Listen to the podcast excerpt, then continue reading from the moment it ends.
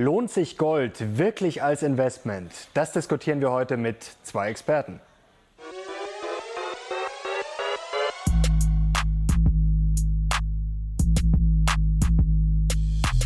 Herzlich willkommen beim Podcast der Mission Money. Wir sind dein Kanal für mehr Geld, Motivation und Erfolg. In diesem Podcast bieten wir dir jede Woche ein Interview mit Deutschlands besten Experten aus Finanzen und Wirtschaft. Und jetzt legen wir los. Viel Spaß. Wir sind heute back mit einem Streitgespräch zum Thema Gold. Es ist wahrscheinlich das Asset, das die Gemüter am meisten erhitzt. Die einen sind wirklich feurige Fans, die anderen halten es für überschätzt oder gar wertlos. Und heute haben wir zwei Kombatanten hier, die diskutieren werden. Wenn euch das gefällt und ihr mehr Streikgespräche sehen wollt, dann gebt doch jetzt bitte schon mal einen Daumen nach oben. Das würde uns sehr freuen. Aber jetzt zu unseren Gästen.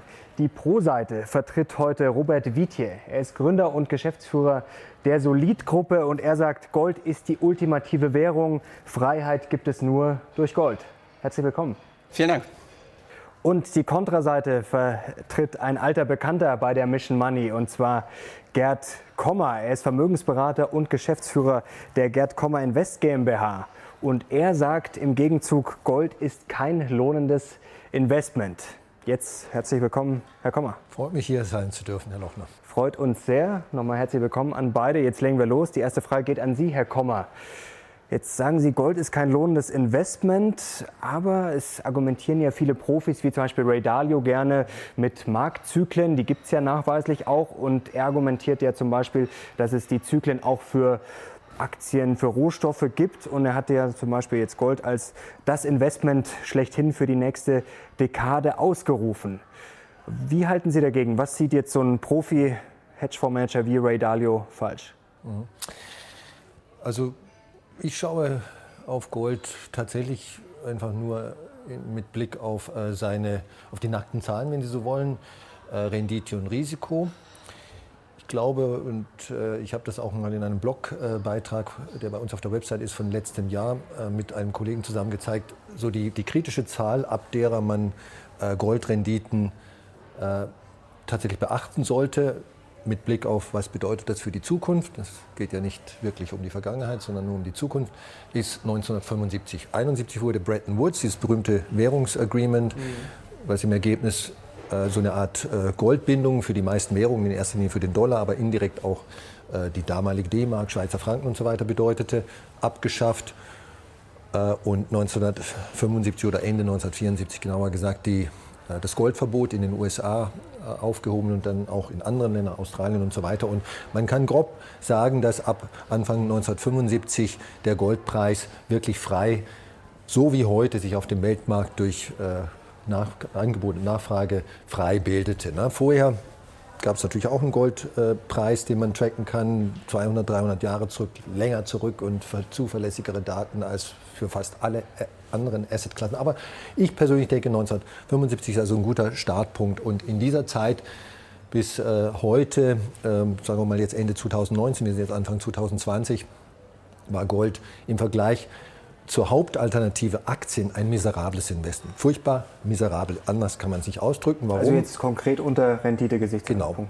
Genau. Ähm, die Rendite von 1975 bis heute, egal in welcher Währung Sie das messen, war ungefähr ein Fünftel oder ein Sechstel von Aktien und das Risiko war höher, deutlich höher sogar. Und äh, das ist erstmal ein, ein, ein ziemlich schlechter Trade-off aus meiner Sicht. Wenn man diese Periode aufteilt äh, in zwei Hälften oder in äh, zehn Jahresperioden oder sowas, klar, dann sieht es in einzelnen äh, Perioden besser aus. Ein beliebtes Datum für Goldbugs äh, ist der Startzeitpunkt 2000, weil ab 2000 äh, der Goldpreis stark äh, anfing stark zu steigen mhm. und so weiter. Aber äh, alles in allem, ne, äh, diese, diese temporären, kurzfristigen Zyklen, die gibt es für alles, auch Hosenknöpfe und Tulpenzwiebeln und so weiter. Also wenn ich, wenn ich mir aussuchen darf, äh, welche fünf Jahre oder zehn Jahre oder auch 15 Jahre äh, die besten waren, dann, dann kann ich auch Matchbox-Autos zum tollen ähm, Investment machen. Insgesamt, trotz Ray Dalio, war Gold äh, aus Risiko- und Rendite-Gesichtspunkten in den letzten 45 Jahren kein gutes Investment. Also Sie sagen schlechte Rendite und auch noch höheres Risiko, Herr Wietier? Ich finde das eine sehr interessante Argumentation. Hatte mich ohnehin heute auf das äh, Gespräch gefreut, äh, weil es natürlich interessant ist, auch zu erfahren, welche Gegenargumente von Portfolio-Manager-Sicht äh, aufgeworfen, eingeworfen werden, über die man sprechen kann. Grundsätzlich einmal, ich bin kein Goldbug, ich bin kein Dogmatiker, sondern ich bin auch nüchterner Analyst. Ähm, ich bin nicht als Edelmetallhändler auf die Welt gekommen, sondern bin es aus freien Stücken geworden. Die freien Stücke gehen zurück auf den Erkenntnisprozess äh, letzten Endes, den ich durchlaufen bin persönlich. Äh, und das hat sehr viel zu tun mit der Grundarchitektur unseres Währungssystems. Sie haben das völlig richtig ähm, äh, angesprochen. wir hatten früher im Prinzip ein Währungssystem, das ein Warengeldsystem gewesen ist. Das heißt, kurz gefasst kann man sagen, Geld war immer ein Aktivum. Es musste zunächst ein Vermögenswert geschaffen werden, der dann von freien Menschen ausgewählt worden ist für Zwecke des Tausches. Geld ist nichts anderes als ein universelles äh, Tauschmittel. Und in der Tat betrachte ich auch das Thema Edelmetalle primär als ähm, Geld, ähm, als äh, Vermögensspeicher natürlich auch. Ähm, und wenn man sich einfach mal die Entwicklung anschaut, seitdem das Bretton Woods-Abkommen aufgekündigt worden ist, wobei aufkündigen da auch schon ein etwas verniedlichender Begriff ist, das ist schlicht und ergreifend der größte monetäre Enteignungsakt der Geschichte, der da stattfindet stattgefunden hat. Präsident Nixon hat am 15. August 1971 schlicht und ergreifend der Weltöffentlichkeit mitgeteilt im Rahmen einer Fernsehansprache, dass die Konvertierbarkeit, also sprich die, das Einlöseversprechen des Goldes ab sofort äh, nicht mehr äh, gilt. Und damit hat er natürlich entsprechend Gläubigervermögen vernichtet. So, wenn wir uns jetzt anschauen, wie sich seither Edelmetalle, insbesondere das Gold, gegenüber anderen Anlageklassen entwickelt hat, ähm, so eignet es sich in meinen Augen in der Tat ein Vergleich mit dem Dow Jones Index beispielsweise einfach stellvertretend äh, für die Aktienindizes zu treffen. Kumuliert man die äh, Renditen in der Zeit auf, äh, so ist das Gold exklusive Dividenden betrachtet sogar vor dem Dow Jones. Das heißt, das sagt uns, dass zunächst einmal die rein nominelle Kursentwicklung Entwicklung letzten Endes zurückzuführen ist auf die sukzessive Verwässerung der Währung, die in der Zwischenzeit stattgefunden hat. Und das Einzige, was an Mehrertrag generiert worden ist und was auch generierbar äh, ist, geht zurück auf die tatsächlichen Produktivitätsfortschritte die Unternehmen in dieser Zeit generiert haben und die sie dann in Form von Gewinnen realisiert und auch an Dividenden entsprechend ausgeschüttet haben. Man müsste dort natürlich Steuerquoten noch berücksichtigen. Bei Gold haben wir im Prinzip die einzige Anlageklasse, die heute noch nach zwölf Monaten äh, steuerfrei für seine Anleger äh, ist. Und man muss auch davon ausgehen, dass nicht alle Dividenden wieder angelegt werden jedes Jahr um den daraus äh, generierten Zinseszinseffekt äh, zu materialisieren. Nichtsdestotrotz müssen wir die letzten 50, die letzten 60 Jahre in der Tat nochmals filettieren. Ähm, denn die Dekaden, die Sie angesprochen haben, die haben tatsächlich auch eine inhaltliche äh, Bewandtnis. Wir hatten im Grunde drei Phasen, die wesentlich sind in meinen Augen. Das eine waren zunächst die 70er Jahre, wo wir es mit einem sehr starken stagflationären Umfeld zu tun hatten. Das war ein Umfeld, in dem wir eine säkulare Goldhost gesehen haben, wo die ähm, Edelmetalle, insbesondere das Gold, die Aktien, die produktiven äh, Anlagen deutlich outperformt hat. Ähm, danach, in den 80er und 90er Jahren, das waren die letzten zwei, wenn man so will, produktivitätsstiftenden Dekaden unseres heutigen Geldsystems, ähm, in dem tatsächlich die Aktienanlagen Edelmetalle outperformen konnten. Das geht zurück auf die Globalisierung, auf die Erschließung ähm, von ähm, entsprechenden ähm, Niedriglohnländern, die in den Produktionsprozess eingewoben werden konnten. Geht zurück auf die Internetrevolution, die stattgefunden hat. Und mit dem Platzen der New Economy Blase kommen wir an den Punkt, den Sie zu Recht Recht angesprochen haben, ähm, den, der in meinen Augen im Prinzip die Wegscheide ähm, darstellt. Denn seither haben wir es mit einem interventionistischen System zu tun, bei dem Notenbankmaßnahmen immer aggressiver werden, immer stärkere Impulse setzen, um einfach die Tragfähigkeit ähm, dieses Kreditgeldsystems ähm, zu verlängern. Und seither haben wir es eben wieder mit einer übergeordneten Goldhoste zu tun, die wieder deutlich stärker auch äh, sich abgespielt hat als die Aktienmärkte in der Zwischenzeit. Jetzt wollen wir ganz kurz noch bei der Rendite bleiben, im ganz, ganz, ganz, ganz langfristigen Chart, was beide Herrschaften schon angesprochen haben. Ab 1971 geht es dann eben signifikant nach oben. Dann gab es zwischendurch mal eine richtige Rallye, dann ging es mal wieder runter, jetzt ging es zuletzt wieder hoch. Also mal zur Einordnung für euch zu Hause. Jetzt würde ich ganz kurz noch mal gern zur Rendite kommen wollen. Jetzt haben wir gerade von Ihnen gehört, äh, Herr Wietier, hat den Dow Jones äh, outperformed, wenn man jetzt die Dividenden rausrechnet. Jetzt habe ich mir mal die Zahlen von Herrn Kommer rausgesucht vom äh, Blogbeitrag, den Sie angesprochen haben. Da schreibt schreiben Sie jetzt 1900 bis 2018 Gold PA 0,6 und Aktien global 5,0 und von 1980 bis 2018 Gold minus 0,7 und Aktien global sogar noch besser 6,4 Prozent. Das also, waren die realen äh, Renditen in US-Dollar. Okay, also wo, aber da scheint es jetzt einen Dissens zu geben bei den Renditen so ein bisschen. Ja, ne, da gibt es, also wir schauen uns natürlich jetzt nicht alle äh, Zeitfenster an, aber es ist wirklich sehr, sehr zeitfensterabhängig. Ich hatte vorhin gesagt, äh, wenn man ab 2000 rechnet, dann kommen besonders gute Goldrenditen raus. Sie können äh, im Grunde genommen für Gold wie auch für jedes andere Asset, ob das jetzt äh, argentinische Staatsanleihen sind äh, oder, oder deutsche Mittelstandsanleihen, Aktien global, US-Aktien und so weiter, äh, wenn Sie lang genug suchen, auch lange Zeiträume, 10, 15 Jahre überschreitende Zeiträume finden, in denen dieses Asset ganz äh, besonders gut äh, im Vergleich zu anderen Assets performt hat. Ähm, und, und, und, da Gold so volatil ist ne, und äh, nicht nur kurzfristig volatil ist, auch gerade über äh, lange Zeiträume von 10 plus Jahren sehr unterschiedlich rentiert. Ne? Ich äh, habe das in, in, einem Buch auch mal dargestellt. Ne? Also Volatilität, praktisch die, die Schwankungsintensität der Monatsrenditen oder Jahresrenditen ist eine Sache. Aber ähm, bei Gold habe ich noch das besondere Problem aus Anlegersicht, Privatanlegersicht, dass ich da mal äh, 15 außerordentlich gute Jahre habe, dann kommen 15 katastrophale Jahre und dann kommen wieder 10 gute Jahre. Das ist bei, selbst bei Aktien, die also fast das Sinnbild äh, für Volatilität und deswegen investiert ja in Deutschland kaum einer in Aktien. 90 Prozent der Haushalte haben keine Aktien.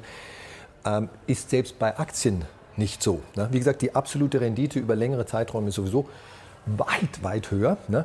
Aber auch äh, das Risiko im Sinne von Volatilität, im Sinne von was kann ich in, in, in 10, 15 Jahren erwarten, da ist einfach Gold unzuverlässig. Ne? Und äh, was Herr Witt hier gesagt hat, ne? Stagflation in den 70er Jahren und dann haben wir alle möglichen Krisen, ob das jetzt äh, die Dotcom-Krise ist mit der New Economy und die dann wieder sozusagen geplatzt ist. Ähm, die, die Geschichten ab äh, 2007, 2008, äh, also große Finanzkrise mit der neuen Geldpolitik, die danach eingesetzt hat, stimmt ja alles. Nur das können Sie halt im Vorhinein nicht wissen, ähm, nicht prognostizieren, jedenfalls nicht zuverlässig prognostizieren.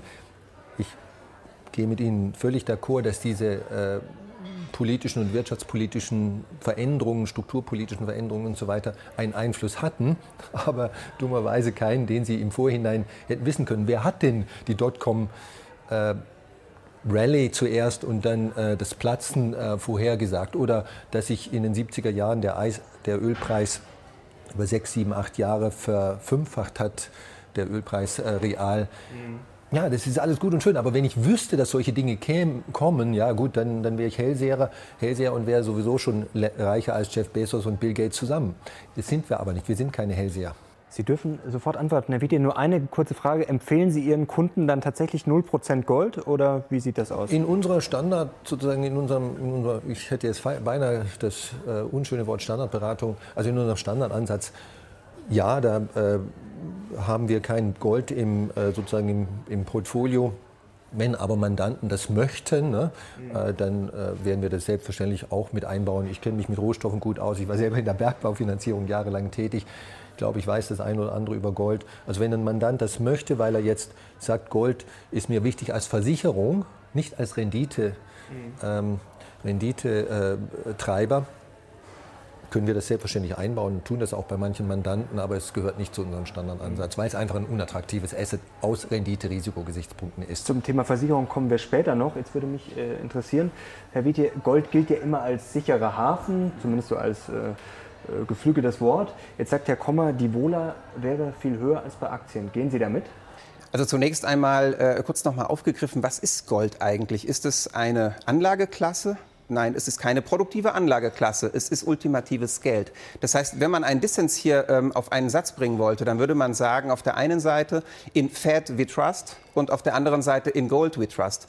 Und das ist letzten Endes auch genau der Punkt, über den wir uns im Detail später unterhalten werden, äh, wie man Renditen in Gold überhaupt zu interpretieren hat. Weil natürlich kann man in den ersten 50, 60 äh, Jahren des äh, vergangenen Jahrhunderts äh, keine Goldrendite ausmachen, äh, wenn Gold selbst noch der Geldkern gewesen ist und allenfalls sukzessive von seiner äh, Quote sozusagen der Unterlegung beim US-Dollar beispielsweise ähm, entsprechend äh, reduziert äh, worden ist. Die Volatilität, ja, die ist beim Gold in der Tat gegeben. Das muss man wissen, wie bei jeder Währung allerdings auch. Wenn man sich das Tauschverhältnis zwischen Euro und US-Dollar anschaut, seit 2000 meinetwegen oder auch die D-Mark vorher gegenüber den US-Dollar, da haben wir es auch mit Volatilitäten zu tun, die in einem gewissen Ausmaß äh, stattfinden, die auch dann nicht schädlich sind, wenn man natürlich regelmäßig akkumuliert und seinem liquiden Portfoliobestandteil einfach eine hinreichend große Quote ähm, an Gold äh, beimischt. Denn das Hauptmotiv des Kunden und des Goldkäufers weltweit, übrigens sind es nicht nur Privatinvestoren, sondern hauptsächlich ja äh, Zentralbanken, die mittlerweile den Goldmarkt äh, auf der Nachfrageseite auch dominieren seit zehn Jahren, das ist doch der Kern dessen, dass das Vertrauenskapital der Institutionen und auch der ungedeckten Währungen äh, unserer heutigen Zeit äh, sukzessive erodiert und erodiert worden sind äh, und dass man sich demnach einfach äh, wappnet, um dort Hard Assets im Portfolio zu haben, eine Währung, die eben nicht durch Institutionen entsprechend ähm, entwertbar ist. Wie viel Prozent Gold würden Sie denn jetzt so als Richtschnur vorgeben? Das ist äh, eine ganz persönliche, individuelle äh, Entscheidung. Also ich bin natürlich auch für Diversifikation, ganz klar. Ich habe auch nichts dagegen, wenn man einem Goldportfolio noch ein paar Aktien hinzudiversifiziert. Nein, Spaß beiseite. Also es gibt eine Studie von CPM Group beispielsweise, ein äh, weltweit führender äh, Rohstoffanalysehaus, ähm, das im Jahre 2016 ähm, untersucht hat, ähm, verschiedene Portfoliokonstellationen mit Aktien, Anleihen und äh, Edelmetallbeimischung.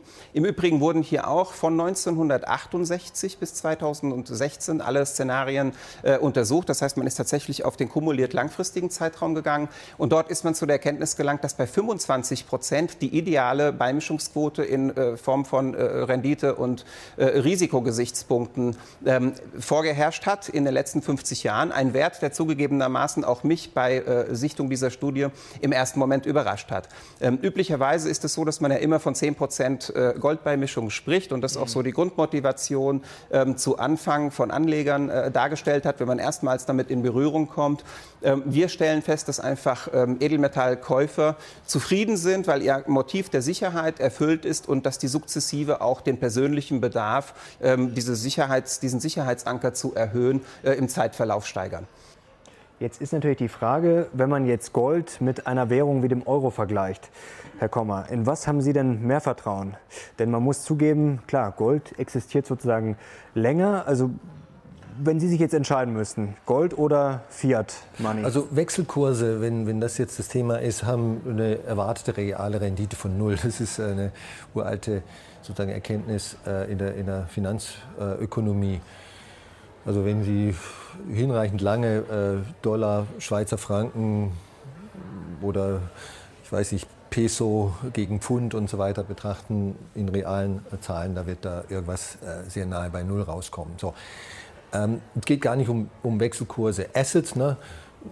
Aktien, äh, insbesondere wenn sie weltweit diversifiziert sind, äh, sind äh, realwirtschaftliche äh, Assets, die Cashflows in unterschiedlichsten Währungen generieren, weil sie sozusagen menschliche Bedürfnisse, nehmen Sie mal jetzt die Firma Apple, die äh, produziert äh, Computer und Telefone und alles mögliche Equipment, äh, verkauft die in, glaube ich, über 150 Ländern, wenn ich mich richtig erinnere, produziert auch in Dutzenden von Ländern. In, hier in München gibt es einen großen Apple Store oder zwei, die zahlen teure Mieten in in, in Euro und so weiter. Also letzten Endes die meisten Aktien, insbesondere wenn sie ein global diversifiziertes Aktiendepot haben, äh, sind ein, ein unentwirrbares Gemisch aus vielen Cashflows, wenn Sie das realwirtschaftlich betrachten.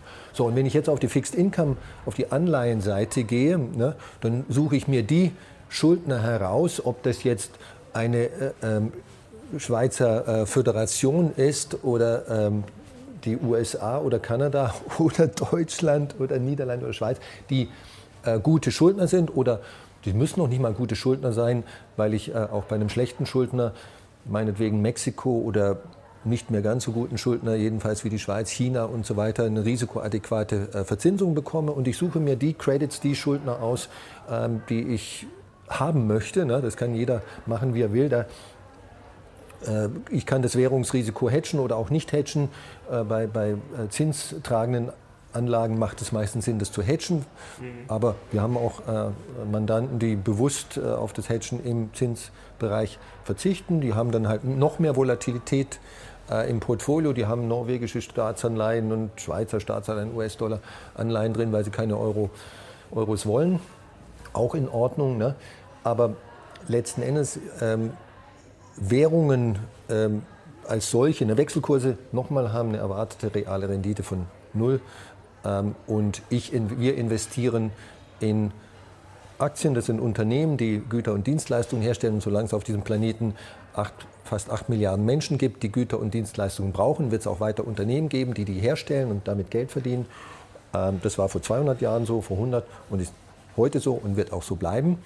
Und äh, im, im, Zinsbereich gibt es äh, die äh, Schuldner, die man sich aussuchen möchte. Wir sind absolut der Meinung, dass äh, High-Quality-Staatsanleihen in ein äh, vernünftig strukturiertes, rational strukturiertes Portfolio mit reingehören und auch diversifizierte Unternehmensanleihen. Ne? Mhm. Insbesondere wenn ich Sicherheit in mein Portfolio reinbringen möchte, gibt es eigentlich nichts Besseres als äh, Anleihen, kurzfristige Anleihen, weil da kein Zinsänderungsrisiko oder wenig Zinsänderungsrisiko drin ist, ähm, von, von Schuldnern hoher Bonität, Staaten und Unternehmen, möglichst diversifiziert. Und wie ich den Währungs- und Wechselkursaspekt sehe, das ist so ein bisschen eine weltanschauliche Geschichte. Wenn ich rein wissenschaftlich äh, hergehe, da wird äh, nicht mit dem Dritten Weltkrieg gerechnet und auch nicht notwendigerweise mit dem chaotischen Zusammenbruch der Eurozone, dann macht es keinen Sinn, ähm, Zinsprodukte, also Anleihen, die eigentlich Sicherheit in mein Depot reinzubringen, äh, reinbringen sollen, in Fremdwährungen zu haben. Also ich könnte natürlich eine Fremdwährungsanleihe haben, aber die kann ich sehr billig äh, in Euro zurückhatchen, wenn Euro meine, meine Heimatwährung ist, funktionale Währung für einen Schweizer, Schweizer Franken und so weiter. Aber wenn Sie wenn Sie jetzt äh, spezifisch Sorgen haben wegen des Euros, dann kann man das ja leicht äh, umgehen, dieses Risiko, indem man halt besagte Anleihen in den äh, entsprechenden Fremdwährungen reinnimmt. Zwei Anmerkungen dazu, wenn ich ähm, direkt äh, darauf antworten darf. Zunächst einmal, selbstverständlich macht es Sinn, in Produktivkapital in Form von Aktien invest zu investieren. Und zwar so lange, solange die Kursentwicklung und die Dividendenentwicklung tatsächlich die realen Verhältnisse widerspiegelt und ein Produktivitätszugewinn, eine Bedürfnisbefriedigung der Märkte, äh, seiner Marktteilnehmer stattfindet. Ähm, mein Hauptkritikpunkt äh, daran ist, dass wir uns derzeit in einem Marktumfeld befinden, bei dem einfach die Marktkräfte maximal total verzerrt durch die interventionistische äh, Geld- und Notenbankpolitik ähm, sind und dass wir es mit einer Blasenökonomie zu tun haben, die in den letzten 20 Jahren mittlerweile drei Blasen gigantischen Ausmaßes hervorgebracht hat. Ähm, das eine war die New Economy Blase, über die wir schon kurz gesprochen haben, ähm, die dann natürlich durch noch niedrigere Zinsen, durch noch mehr Geldinjektionen ähm, abgelöst worden ist durch eine Blase an den Immobilien und erneut an den Aktienmärkten. Und mittlerweile ist daraus entstanden eine Everything Bubble, eine Allesblase, wo also sowohl die Anleihemärkte als auch die Immobilienmärkte als auch die Aktienmärkte sich in einer sehr starken Blasenbildung ähm, befinden. Und das Publikum merkt das. Das kann man auch sehr schön ähm, belegen an einer Kennzahl ähm, in den USA beispielsweise. Im Zuge der Hoss von 2009 bis heute äh, sind insgesamt 4000 Milliarden, also 4 Billionen US-Dollar in die Aktienmärkte geflossen in Form von Aktienrückkäufen, weil natürlich Unternehmen ähm, Fremdkapital aufgenommen haben, ihren Leverage erhöht haben, äh, Aktien zurückgekauft haben, um damit die, damit die Erträge pro äh, Aktie, die sie ausschütten können, zu erhöhen. Und gleichzeitig hat aber das Publikum, das breite Publikum, die Privatanleger haben per Saldo Kapital abgezogen. Das heißt, da ist ein Erkenntnisprozess, der stattfindet, ähm, der schleichen natürlich auch ähm, sich manifestiert in diesen ähm, Verhaltensänderungen und die einfach reflektieren die Tatsache, dass wir uns in einer Spätphase eines Kreditgeldsystems äh, befinden. Und dieser zentrale Punkt ähm, führt mich dann eben auch zu der zweiten Aussage, äh, dass eben per Saldo die Währungsverhältnisse untereinander eben nicht null sind mittelfristig. Das mag zutreffen auf US-Dollar zu Euro oder US-Dollar zu Schweizer Franken, also sprich auf Fiat-Währungen, ungedeckte Währungen untereinander.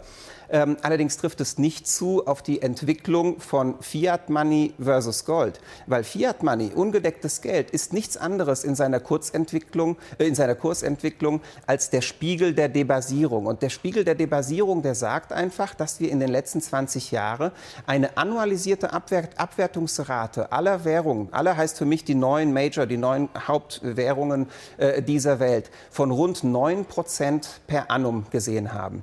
Und tatsächliche Produktivität müsste ja dann also eine Performance oder einen Kurszugewinn äh, generieren, der über diese 9% annualisiert entsprechend ähm, darüber liegt. Und da wird es eben auch schon eng, wenn man auch sein eigenes Portfolio oder wenn man diverse äh, Fondsmandate gegen Gold entsprechend bilanziert. Herr Wittier, das ist mir zu, alles zu theoretisch. Ne? Ich, erstens mal, also der, der Aktienmarkt global ist nicht überbewertet. Sie sprachen von drei Blasen. Ne? Äh, Immobilien, äh, Anleihenmärkte, Schrägstrich Zinsmarkt und Aktienmarkt teilen alle äh, im Blasenterritorium. Für den globalen Aktienmarkt ist das nicht richtig. Äh, der globale Aktienmarkt ist moderat, moderat, also ganz sanft äh, über seinem historischen Mittelwert bewertet. Ne? Der amerikanische Aktienmarkt ist ein teurer Aktienmarkt.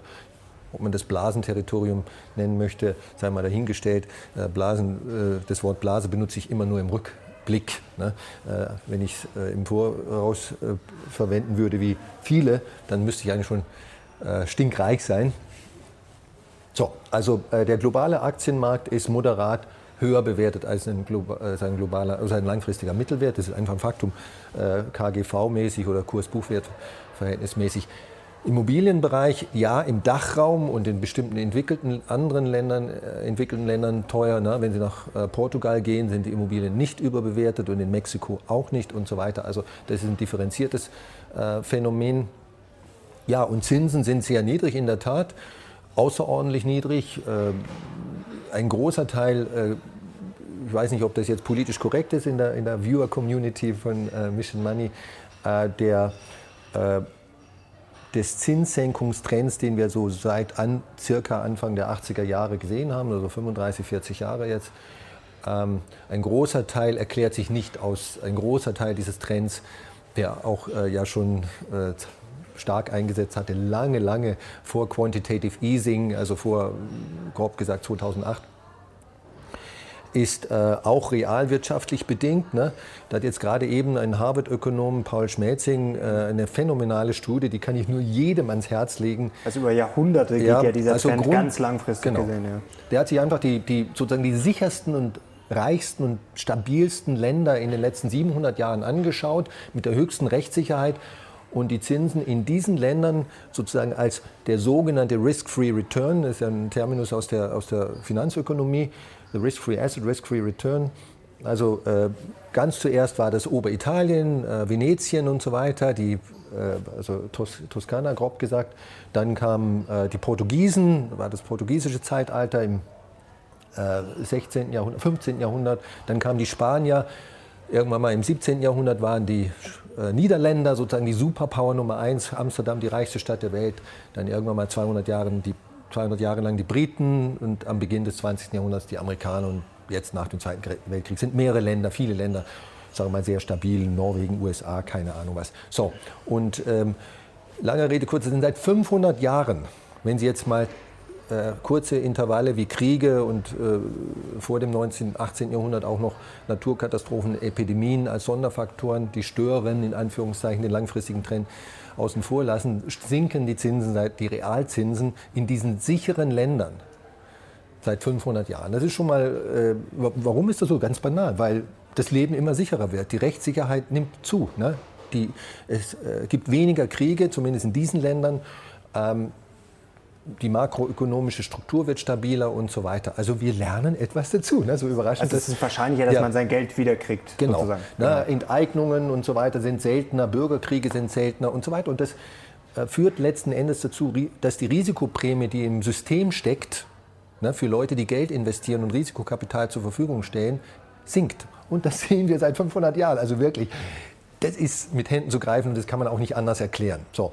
Und dann kommen natürlich jetzt in den letzten 50 Jahren noch andere makroökonomische Faktoren hinzu, Demografie als Beispiel, ne? Äh, weil einfach die Geburtenrate äh, sinkt und das Durchschnittsalter in den westlichen Ländern steigt. Das führt auch zu Verschiebungen sozusagen zwischen im Bereich Sparkapital versus Investivkapital. Ähm, dann erleben wir sehr viel Liquidität, die aus Ländern wie China, Indien, Russland äh, in die westlichen sicheren Häfen, wenn man so will, äh, auch Saudi-Arabien und so weiter reinfließt, was auch tendenziell die Renditen von Safe Assets, also supersicheren Staatsanleihen drückt und so weiter. Und ich will jetzt nicht sagen, dass die äh, Zentralbanken, ob die jetzt EZB oder Schweizerische Nationalbank heißen oder Norwegische Nationalbank, ist ja nicht nur die EZB, sind alle Nationalbanken, die äh, diese äh, Geldpolitik äh, betreiben, Quantitative Easing oder äh, insgesamt eine liberale äh, Geldpolitik. Das sicherlich trägt, äh, hat in den letzten zehn Jahren auch zur äh, Senkung der Zinsen, vor allem der kurzfristigen Zinsen, beigetragen. Aber es ist nicht der alleinige Grund. Ne? Und ein großer, das, das ist so ein bisschen meine Message hier, ein großer Teil dieses Trends nach unten, der ist politisch, makroökonomisch, historisch oder sonst wie bedingt. Ne? Jetzt wollen wir mal äh, zurück zum Gold kommen. Jetzt würde mich mal interessieren, vielleicht eine praktische Sache für die Leute zu Hause. Äh, was ich mich jetzt frage, es ist ja bei jedem ein bisschen eine andere Situation. Es ist jetzt ein Unterschied, ob ich jetzt drei Millionen rumliegen habe und ich sage, okay, ich will jetzt mal eine Million vielleicht dann in Gold stecken, weil ich jetzt dem Euro nicht traue oder weil ich nicht auf gut Deutsch nicht weiß, wohin damit. Oder ob ich jetzt sozusagen 10.000 Euro habe und das ist jetzt sozusagen mein ganzer Besitz. Ähm, da wäre jetzt meine Frage, lohnt sich jetzt Gold sozusagen zum Geld parken? Wir hatten vor kurzem äh, Horst Lüning da, der hat dann erzählt, ja, vor kurzem hat er äh, bisschen Geld übrig, das hat er dann in Gold gesteckt, ist dann gestiegen, aber es hätte ja auch theoretisch fallen können. Also bei Gold gibt es jetzt auch keine Garantie, gerade kurzfristig. Also lohnt sich Gold jetzt, um Geld zu parken oder ist das wirklich nur dann geeignet für einen gewissen Teil des Vermögens, dass man sagt, okay, das ist jetzt sozusagen meine Versicherung? Natürlich eignet sich auch Gold zum Geldparken, wenn wir jetzt hier nicht von wenigen Tagen sprechen, weil sobald ich Gold, und das ist unsere Empfehlung, das ist im Übrigen ja auch unser Geschäftsmodell, Gold immer physisch äh, zu betrachten und nicht in Form von irgendwelchen Finanzderivaten oder abgeleiteten Ansprüchen auf Gold, denn wir haben an den Goldmärkten äh, es mit einem sehr starken Teilreserveprinzip äh, zu tun. Das heißt, es werden ungefähr 100 Mal mehr ähm, Goldkontrakte gehandelt an den Future-Märkten beispielsweise, als tatsächlich physisch vorhandene ähm, Vorräte und entsprechende ähm, Lager. Das heißt, wenn ich tatsächlich Edelmetall kaufen möchte, äh, weil ich einen ähm, Sicherheitsaspekt für mich nutzen möchte, ähm, weil ich das äh, physisch ähm, entsprechend ähm, lagern möchte, äh, dann muss ich natürlich auch Kosten auf mich nehmen, der Lagerung und auch der Erwerbskosten. Äh, und insofern ist es sicherlich so, dass man dafür einen gewissen mittelfristigen Anlagehorizont, ich sag mal von ein, zwei Jahren irgendwo mitbringen sollte oder eben die Bereitschaft, äh, diese einmaligen Spreads dann auf sich zu nehmen, weil man sagt, das ist eine Risikoprämie, äh, die man gerne bereit ist, einfach im Zuge der Gesamtfragilität, äh, die man vielleicht den Kapitalmärkten und auch dem Währungssystem als solches äh, beimisst, ähm, dass man diese Risikoprämie dann entsprechend auf sich nimmt. Mhm. Herr Kommer, Sie haben jetzt vorher gesagt, Gold ist bei der Rendite eher so lala und die Vola ist sogar höher oder wäre sogar höher als bei Aktien. Würden Sie jetzt sagen, dass das vielleicht sogar so, ja, eine grenzwertige Darstellung ist. Gold wird ja gerne als sicherer Hafen verkauft und Aktien werden ja gerne mal als riskant angesehen. Also ist das so, dreht man sich das so hin, wie man es braucht? Da könnte was dran sein, Herr Lochner. Also ich habe äh, mal den Goldpreis mir angeschaut in den letzten 300 Jahren und äh, insbesondere dann geschaut, äh, wie sich der Goldpreis in US-Dollar entwickelt hat während ganz schlimmer Krisen, wie zum Beispiel angefangen mit dem amerikanischen Bürgerkrieg, so äh, Mitte des 19. Jahrhunderts, 1860 oder so, begann der. Dann gab es den äh, Deutsch-Französischen Krieg 1870, 71, also kann sich kaum noch jemand erinnern, war aber damals ein, ein großes Event. Dann gab es natürlich den Ersten Weltkrieg, es gab den Zweiten Weltkrieg und so weiter. Und ähm, wenn Sie das tun, also während dieser äh, Kriege, die ich jetzt gerade genannt habe, hat sich der Goldpreis in US-Dollar und äh, die Geschichte wird natürlich so ein bisschen äh, überlagert äh, davon, dass es äh, überwiegend äh, während dieser Phase eigentlich noch den, den Goldstandard gab. In jeder dieser äh, Phasen ist der Goldpreis gesunken in US-Dollar. Also er, in dem Sinne war Gold während dieser Megakatastrophen, also wenn der Zweite Weltkrieg nicht als Megakatastrophe durchgeht und der erste auch, ähm, dann, dann hat der Begriff überhaupt keinen Sinn mehr. Äh, ist der Goldpreis nicht in die Höhe geschossen. Wenn dann Leute sagen, ja, wenn ich in Deutschland ähm, während des Zweiten Weltkriegs Gold gehabt hätte, dann, dann wäre ich äh, auf der sicheren Seite gewesen oder hätte, hätte von Glück äh, reden können. Also erstens mal war Gold damals verboten, Todesstrafe während des Dritten Reichs. Das wäre also eine absolut hypothetische Frage. Äh, wer, wer, Gold damals hatte, hat sich sich und seine Familie extrem gefährdet. Also das kann man nicht übertreiben. Und äh, zweitens hätte jedes Asset, also ich hätte genauso gut ein Häuschen kaufen können in Neuseeland äh, gegenüber Reichsmark in Deutschland oder meinen Assets in Deutschland äh, outperformt. Also es war nicht Gold per se, sondern so. Und wenn Sie jetzt so andere Krisen hernehmen wie die äh, Ölkrise. Darf ich einen ganz kurzen Einwand hm? bringen? Ähm, hm? Sie haben recht, natürlich Gold ist nicht ist nicht so, dass es immer durch die Decke geht, aber zum Beispiel 2008 wäre für mhm. Aktien genau. jetzt nicht das schönste Jahr gewesen. Ja. Ich glaube, minus 40 Prozent. Wir haben es äh, gestern mhm. mal beim Bloomberg durchlaufen lassen. Gold hat 1 Prozent plus gemacht. Also da das sieht man ja dann schon, dass es teilweise schon. Ja. Das wäre wär sozusagen der zweite, der zweite äh, Teil meines Arguments gewesen. Also ähm, ja, äh, auch in der Dotcom-Krise und äh, zum Beispiel in der Stagflation in den 70er Jahren, Ölkrise, Stagflation, hohe, hohe Inflation. Ähm, und besagten, äh, sagen wir mal, die Aktienmarktcrashes oder Immobiliencrashes hat sich Gold äh, hilfreich äh, entwickelt, gut entwickelt und so weiter. Insofern könnte es eine Versicherung sein.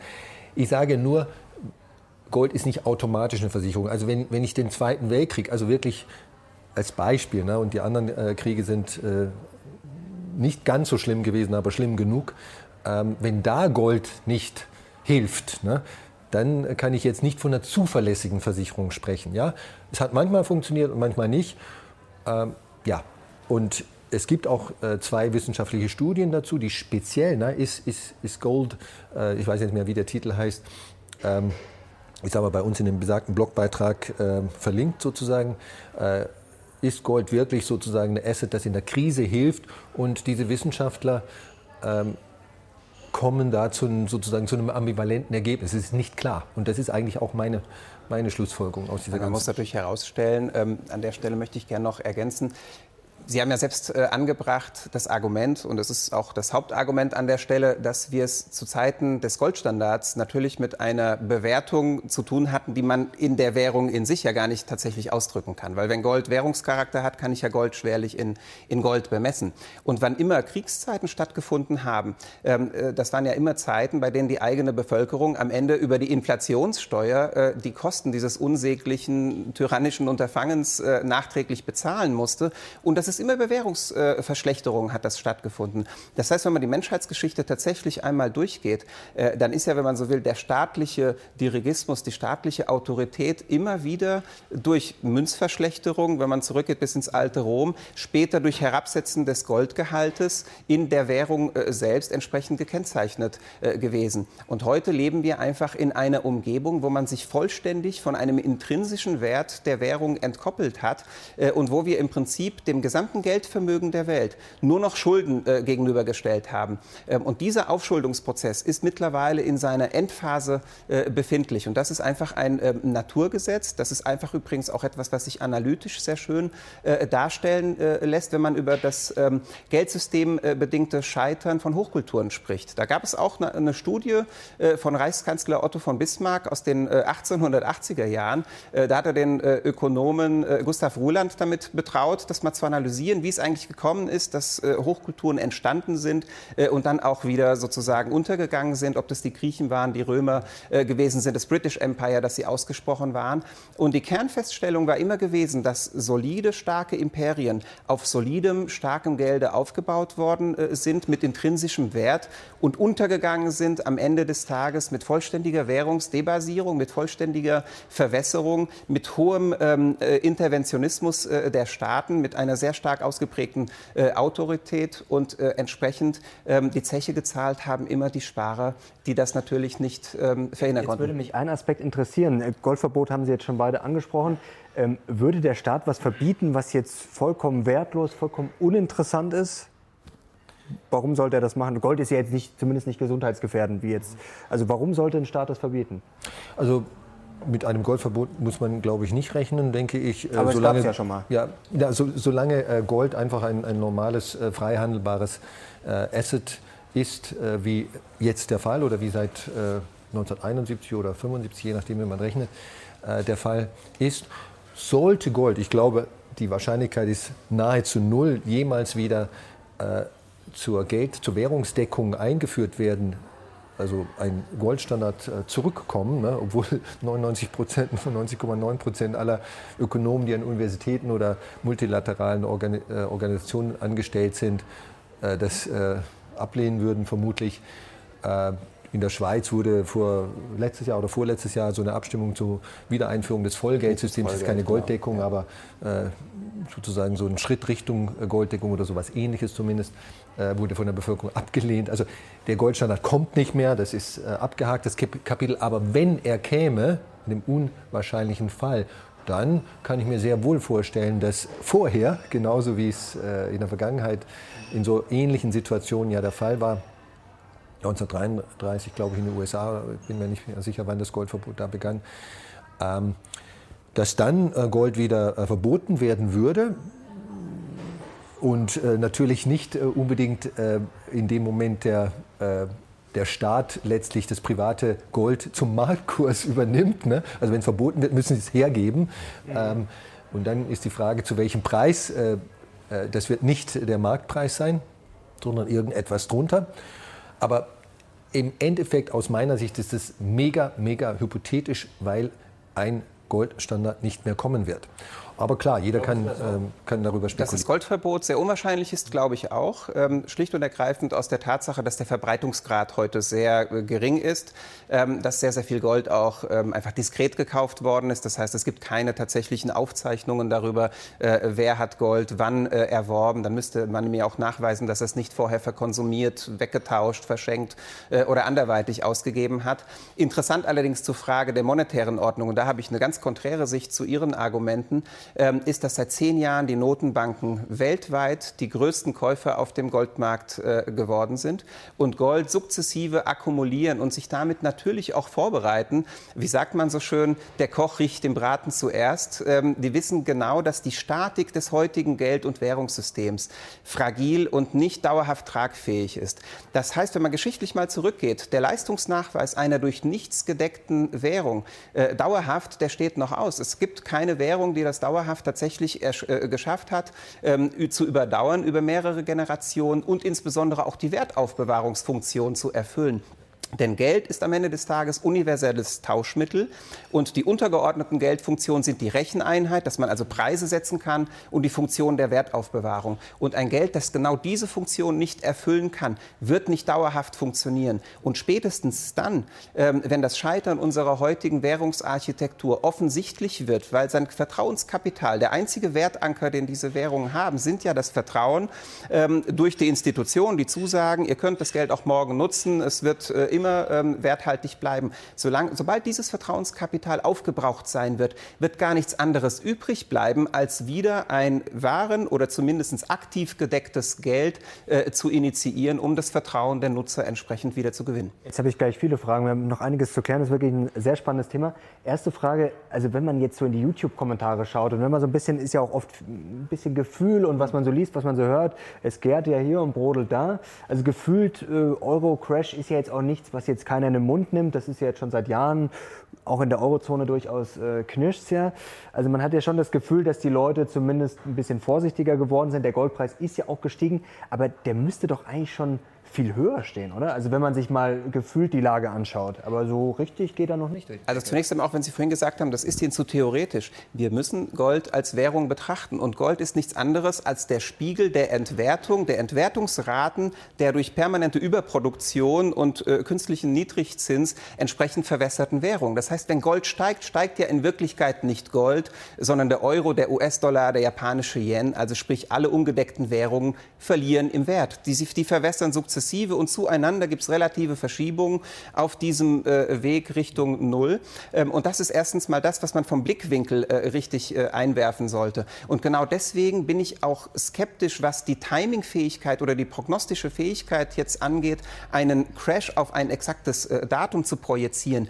Das kann ich nicht und ich wage auch zu bezweifeln, dass das tatsächlich möglich ist. Es gibt verschiedene Zündschnuren, äh, verschiedene Lunden, die irgendwo brennen, äh, die Kausalzusammenhänge mit sich bringen beispielsweise, äh, die Niedrigzinsen, die Zombifizierung äh, des Konjunkturkreislaufs, immer mehr Unternehmen werden im Prinzip nur noch künstlich beatmet durch den Null- und Negativzins. Auf der anderen Seite haben wir aber auch den Effekt, dass die Medikation toxisch wird, weil der Niedrigzins auch gleichzeitig bei produktiven Unternehmen den Barwert der Rückstellungen für die Pensionsverpflichtung beispielsweise extrem in die Höhe treibt. Also auch da ist ja ein zinslastiges Geschäftsmodell im Prinzip notwendig. Versicherungswirtschaft, Bankwirtschaft, man könnte so viele äh, Beispiele äh, anbringen. Und deswegen der springende Punkt wird sein, einer Währung, die ausschließlich vom Vertrauen seiner Nutzer anhängt, wann ein hinreichend großer Anteil seiner Nutzen, Nutzer ähm, dieses äh, Vertrauen nicht mehr aufbringt. Und das ist eigentlich eher ein, ein massenpsychologisches, äh, denn ein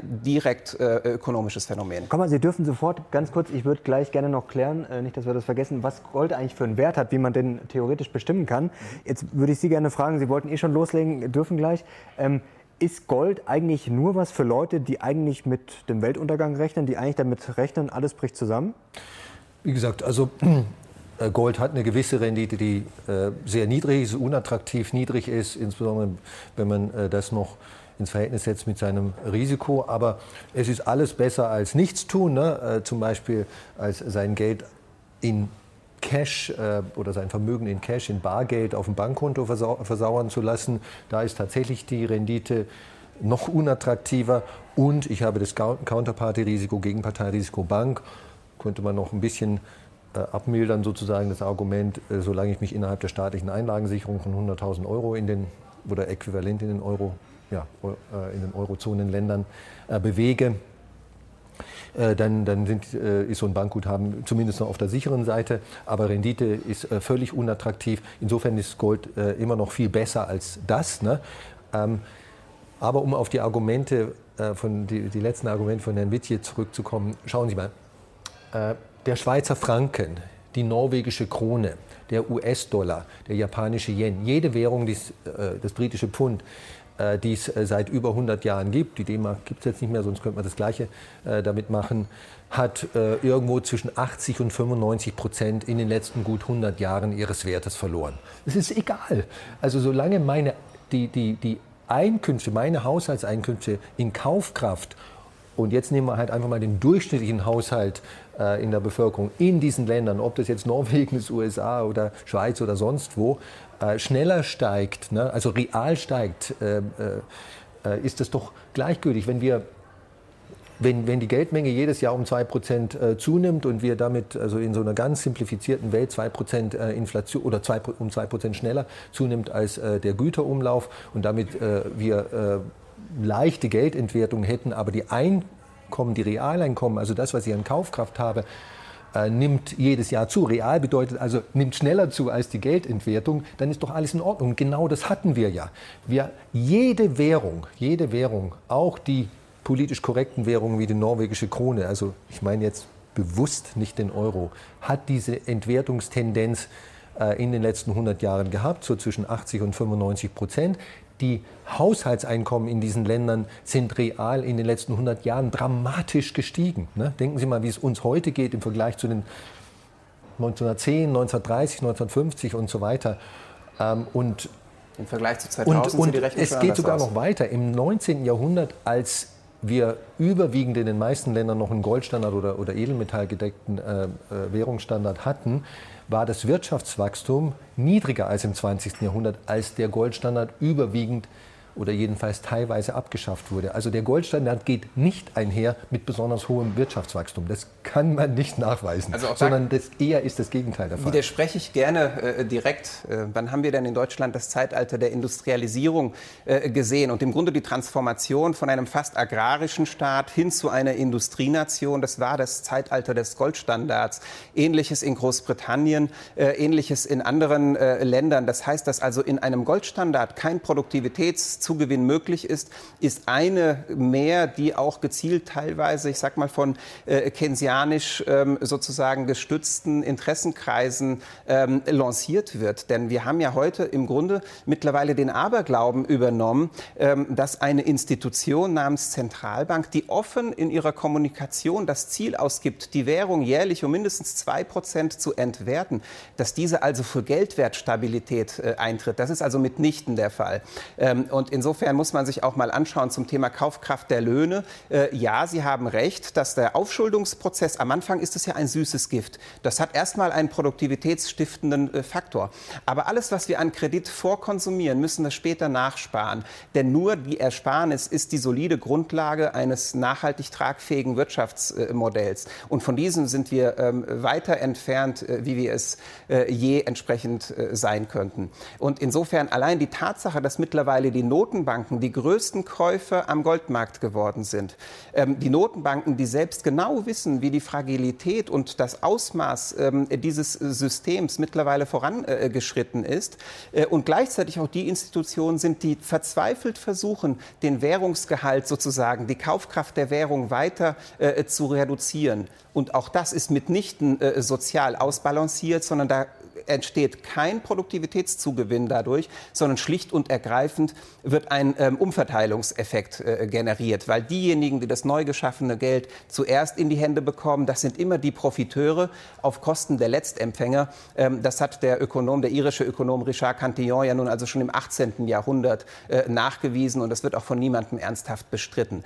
Und das, diesen einen Satz noch, äh, ist der Hauptgrund auch, warum wir heute eine derart überausgedehnte Finanzwirtschaft haben, die sich im Prinzip mit dem äh, Staat verbündet hat oder äh, sich den Staat mehr oder weniger zur Beute gemacht hat, was wir spätestens im Jahr 2008 äh, sehen konnten. Und hätte man da mal bei Frau Merkel und Herrn Steinbrück, als die sonntags vor der Kamera standen und eine Garantie abgegeben haben für die Einlagen der deutschen Bürger, die achtmal so hoch waren wie damals der ähm, Marktpreis der deutschen Staatsgoldreserven, hätte diese Substanz ähm, hinterfragt, wäre diese Substanz hinterfragt worden, dann wäre sie damals schon nicht erfüllbar gewesen. Jetzt wissen wir ja, dass die Euroscheine, die wir im Geldbeutel haben, grundsätzlich nichts wert sind, also außer das Papier, äh, was, was sozusagen draufgedruckt wird. Ähm, aber jetzt ist die Frage, was ist denn eigentlich Gold wert? Und wie lässt sich das vor allem berechnen? Also Gold ist zunächst einmal deswegen äh, wertvoll, weil es von den Marktteilnehmern im Zuge freier Tauschhandlungen am Markt als Ware irgendwann einmal ausgesucht worden ist. Ich hatte eingangs äh, unseres Gespräches gesagt, ich bin kein Goldbug, das ist auch so. Äh, ich sehe gute Argumente pro Gold, aber am Ende des Tages ähm, trete ich dafür ein, dass einfach die Menschen die Möglichkeit haben, im marktlichen Entdeckungsverfahren die für sie geeignete Geldform auszusuchen. Und das Interessante ist doch, dass über religiöse, über kulturelle, ähm, über räumliche Grenzen äh, hinweg, auch über epochale Grenzen, immer wieder die Menschen, das ist wie eine Konstante, ähm, eine evolutorische Konstante, immer wieder festgestellt haben, dass sie einfach Gold aufgrund seiner Eigenschaften, Homogenität, Prägbarkeit, natürliche Limitierung, ähm, äh, Knappheit ähm, und ein Wertverhältnis, ein Tauschverhältnis aus vorher schon stattgefundenen ähm, Tauschrelationen, weil es eben als Ware entstanden ist, dass sie es deswegen als Wertmaßstab äh, schätzen. Und daraus daraus geht auch der intrinsische Wert von Währungen zurück. Und der, die, die, die Wertbeimessung, die man heute ungedecktem Geld überhaupt beimisst, liegt ja massenpsychologisch äh, darin, dass dieses Geld ja mal irgendwann einen Goldkern oder einen wahren äh, äh Kern hatte. Das ist ja das Regressionstheorem, was Ludwig von Mises schon 1912 entsprechend ähm, bewiesen hat. Das heißt, am Ende geht es aufgrund seiner physikalischen Eigenschaften und aufgrund der Wertbeimessung und der Wertschätzung seiner Nutzer. Das sind die Kriterien, an denen sich der Wert Wert, äh, das Wert von Gold. Ganz kurze Frage, aber lebt Gold nicht auch, wie die Fiat-Währungen, nicht auch massiv von Vertrauen? Na, selbstverständlich. Aber ein Vertrauen, das im Unterschied äh, zu den Fiat-Währungen entsprechend über Hunderten von Jahren äh, erbracht worden ist. Der Vertrauensnachweis der Fiat-Währung, der steht noch aus. Auch wenn viele Währungen heute noch existieren, so ist der Leistungsnachweis eben dramatisch. Ich glaube, da haben wir hier auch Konsens. Also wenn minus 85 Prozent die bestperformendste ähm, äh, äh, Fiat-Währung ist, weil sie Schweizer Franken beispielsweise beziehungsweise noch bis zum Jahr 2000 äh, noch einen entsprechenden äh, Goldgehalt über die Notenbank ähm, als ähm, Substanz äh, vorhanden hatte, ähm, dann ist das doch ein dramatisches Versagen. Und beim US-Dollar reden wir von 97 Prozent Abwertung seit 1971. Also Vertrauen, Herr Lochner, ist, wenn ein Gemeinwesen, ob das jetzt Norwegen, Schweiz, Deutschland oder USA hat, heißt, äh, wenn da kein Vertrauen auf Rechtssicherheit, zum Beispiel die Durchsetzung von, von Gesetz, Rechts und Gesetz äh, durch den Staat, Polizei und sonstige Behörden mehr da ist, dann bricht alles zusammen. Also Vertrauen ist überall notwendig. Wenn keiner äh, Vertrauen hat in Apple, ne, dass zum Beispiel nächstes Jahr äh, die, die, die Software noch da ist, äh, um so ein, so ein Smartphone zu, zu betreiben ähm, und, äh, und so weiter und die Geschäftsleitung von Apple keine, keine Banditen sind, dann würden sich die äh, Telefone auch nicht mehr verkaufen. Also Vertrauen ist, glaube ich, eine Universalwährung, die da sein muss, die ein Gemeinwesen alle Bürger gemeinsam und natürlich auch äh, die Regierungen und, und, Institutionen jeden Tag neu schaffen müssen. Ohne das geht es nicht. Und das gilt für Gold selbstverständlich genauso Aber wie für jede andere Währung. Wert würden Sie denn Gold jetzt zumessen? Ja, das ist Apple, wirklich. haben Sie gerade angesprochen, Apple schafft ja sozusagen Wert. Apple verdient ja Geld. Genau. Fiat-Währungen ja. oder auch Gold. Wo, wo, ist da die Wertschöpfung? Sehr schöne Frage. Ja, äh, das wird äh, niemand für Gold äh, wirklich sagen können. Gold produziert keinen Cashflow, hat streng genommen keinerlei industrielle oder gewerbliche Nutzung. Ne? Man könnte jetzt sagen, ein großer Prozentsatz von Gold, ich weiß nicht mehr, 30 oder 40 Prozent im Jahr gehen in die Schmuckindustrie, das ist hauptsächlich China und Indien. Äh, stimmt eigentlich streng genommen oder, oder äh, muss man auch in Frage stellen. Warum? Weil äh, Gold, Armreifen und ähnliches in Indien, das ist ungefähr wie eine Krügerrandmünze in Deutschland. Das ist eigentlich gar kein Schmuckstück, sondern eher so ein Wertaufbewahrungsmittel. Ne? Also, so, und also Gold hat im Unterschied zu anderen Rohstoffen, ob jetzt Kupfer oder Schweinebäuche, keinen gewerblichen Nutzen. Ne? Es wird nicht zur Produktion von Güter und Dienstleistungen eingesetzt. Äh, es ist das einzige und es produziert keinen, Asset, äh, keinen Cashflow. Ne? Wenn Sie ein Haus, eine Immobilie bewerten, eine Aktie bewerten, eine Anleihe bewerten, dann tun Sie das schlussendlich in den wissenschaftlich korrektesten Methoden immer auf der Basis von Cashflow produziert keinen Cashflow. Bei Rohstoffen, wie gesagt, anderen Rohstoffen kann man immerhin sagen, äh, das ist ein Preis, der sich äh, bildet äh, in einem freien Markt im Rahmen einer gewerblichen, in eines gewerblichen Kontexts. Ne? Eisenerz wird halt zur Produktion von Stahlträgern und sonst was eingesetzt und so weiter. Das gibt es alles bei Gold nicht. Ne? Das ist alles irgendwo so eine ich hoffe, ich finde einen, der mir den Preis vom letzten Jahr noch bezahlt und vielleicht ein bisschen mehr. Ähm, also in dem Sinne eigentlich hängt Gold noch mehr vom Vertrauen ab äh, wie alles andere. Also Sie haben natürlich die Förderkosten zunächst einmal, äh, die Sie für die Schaffung des Goldes oder für die, für die Prägung dann letzten Endes auch, um eine Krügerrand äh, fertig zu bekommen, äh, müssen Sie das Gold fördern. Sie müssen es durch die Schmelze geben. Da ist also tatsächlich ein Wertschöpfungsprozess, der vor der Nutzung dieser äh, Geldart zunächst einmal stattfinden muss. Und das ist ja wieder der große Unterschied. Das ist auch das, das warum seit 5000 Jahren Menschen, Institutionen, Gesellschaften, Zentralbanken immer Gold als äh, wertvoll äh, und nicht nur nur als wertvoll, sondern als ultimativen Vermögens- und Vertrauensanker ähm, ihres Daseins äh, gesetzt haben.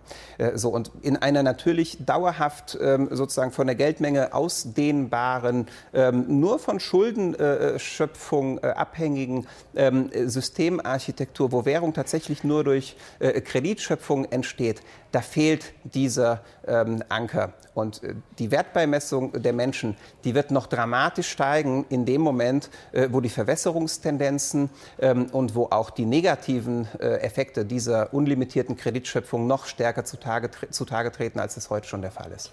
Vielleicht mal für die Leute zu Hause, wie kann man denn so ein bisschen ein Gefühl kriegen? Jetzt ist Sie als Goldexperte, äh, es gibt ja zum Beispiel dieses Stock-to-Flow-Ratio, es gibt eine Gold-Silber-Ratio.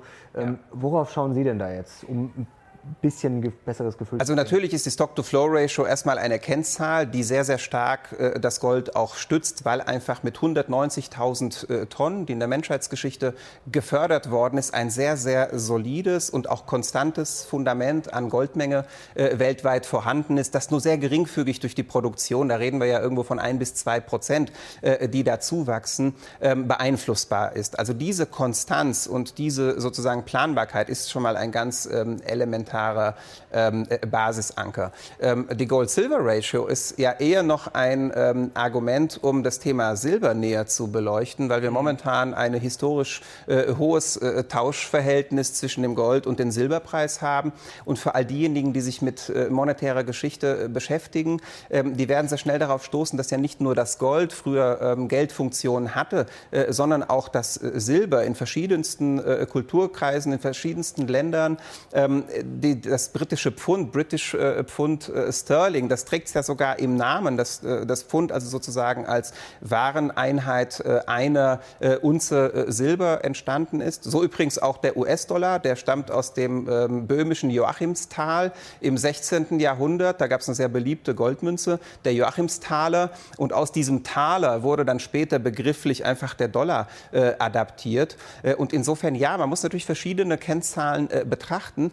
Aber insbesondere, worauf ich immer achte, ist die Relation der Goldmenge zur neu geschaffenen Geldmenge. Und interessant ist, wenn man sich das anschaut, dass wir es heute mit dem attraktivsten Setup zu tun hat, obwohl wir also nominal betrachtet schon in sehr, sehr vielen Währungen absolute Höchstkurse haben. Euro, Yen, kanadischer Dollar, Australdollar.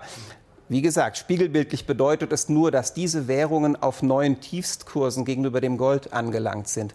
Betrachtet man aber die M0-Geldmenge beispielsweise und deren Ausdehnung über die letzten 50 Jahre, dann haben wir heute also einen sogenannten Shadow Gold äh, Price ähm, oder eine, eine Abdeckungsquote, die im Prinzip den tiefsten Einstiegskurs seit 1971 ermöglicht. Ja, also ich kann es äh, nicht ganz so voll nach, nachvollziehen. Anfang der 80er Jahre äh, war der Goldkurs kurzfristig mal bei acht, damals in damaligem Geld 850 US-Dollar, aufinflationiert in heutiges Geld äh, ist das irgendwo so 2600 bis 2800 Dollar. Der Dollarkurs heute ist irgendwo so 1550 oder sowas, also gut die Hälfte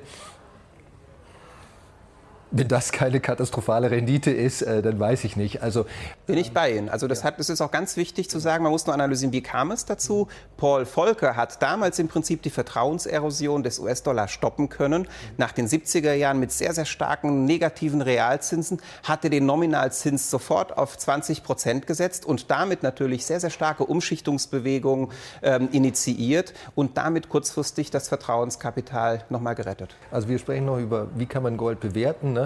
Wenn ich äh, die besagte Zahl, ne, in heutigem Geld war der Kurs schon mal bei 2800 Dollar oder sowas in der Größenordnung. Heute ist er bei 1550 etwa. 1920 war das hoch. Ja, also 2011. derzeit 1550 ähm, und Anfang der 80er Jahre in heutigem Geld äh, 2000. 2700, 2800 und so weiter. Also würde ich jetzt sagen, da hat, man könnte jetzt auch, äh, kann unterschiedliche Dinge daraus äh, ableiten. Das ist ja alles das Kuriose bei Gold. Es gibt überhaupt keine äh, Klarheit oder Sicherheit. Ich könnte jetzt sagen, katastrophale Rendite, das ist ja ein also ein schlechteres Asset gibt es ja gar nicht mehr. Klar, ich habe jetzt den schlechtestmöglichen Zeitpunkt gewählt. Ähm, aber ich könnte auch das Gegenteil hieraus ableiten. Ja, Gold hat ja noch unheimlich viel Potenzial nach oben. Wenn ich in heutigem Geld inflationsbereinigt den durchschnittlichen Goldpreis seit 1975 und anfangs hatte ich ja gesagt, also aus meiner Sicht ist 1975 der beste Startzeitpunkt, wenn ich äh, etwas über die Zukunft äh, des Goldpreises lernen möchte aus der Historie, äh, ist der durchschnittliche Goldpreis in Dollar äh, in heutigem Geld auf Inflation, also die Inflation rausgerechnet, irgendwo so bei 800 bis 900 Dollar. Ne? Jetzt könnte ich sagen, Gold ist total überbewertet. Ne? Äh, es liegt doppelt, also äh, doppelt so viel, fast doppelt so viel über seinem Durchschnittspreis in diesen äh, 45 Jahren. Also ich, am Schluss weiß keiner irgendwas beim Goldpreis. Das ist sozusagen die Quintessenz. Jetzt wollen wir mal von der Rendite, von der blanken, nackten Rendite wegkommen, weil das ist natürlich wichtig, aber ist ja nicht alles. Und zwar zum Thema Diversifikation. Das würde mich jetzt noch interessieren. Herr Kommer, Sie, ich glaube, wenn ich Sie zitieren kann, das haben Sie, glaube ich, bei uns im Video auch schon mal gesagt, äh, dass Diversifikation eigentlich der einzige Free Lunch ist, den es gibt an den Finanzmärkten. Jetzt sind Sie ja Vertreter von ETFs, wo man natürlich dann auch schon eine breite Diversifikation innerhalb von Aktien hat, aber man kann ja auch über Assetklassen diversifizieren. Jetzt kommen wir wieder zum Anfang zu Ray Dalio, der das ja propagiert mit seinem Allwetterportfolio. Und ich habe mir jetzt mal die Korrelation angeschaut im Bloomberg-Rechner von 2005 bis heute. Das war wöchentliche Basis. Also sieht man das Gold zum US-Dollar. Also gut, negative Korrelation ist ja immer schwierig, aber es korreliert praktisch nicht. Und auch zum S&P 500 auch nicht. Und das zeigt sich eigentlich auch von 2000 bis heute und auch von 1970 auf jährlicher Basis, Basis tatsächlich. Muss man dann, wenn man einfach jetzt mal sagt, okay, ich will langfristig investieren, ich will diversifizieren, muss dann nicht Gold ins Depot? Also wie gesagt, als Beimischung äh, 10 Prozent äh, kann man das machen, vor allem wenn man es aus Versicherungsgesichtspunkten betrachtet. Wer äh, sich eine Versicherung holt, muss ja äh, logischerweise, wenn er rational handelt, äh, denken, dass äh, es ein Risiko gibt, vor dem die Versicherung schützt. Ne? Wenn ich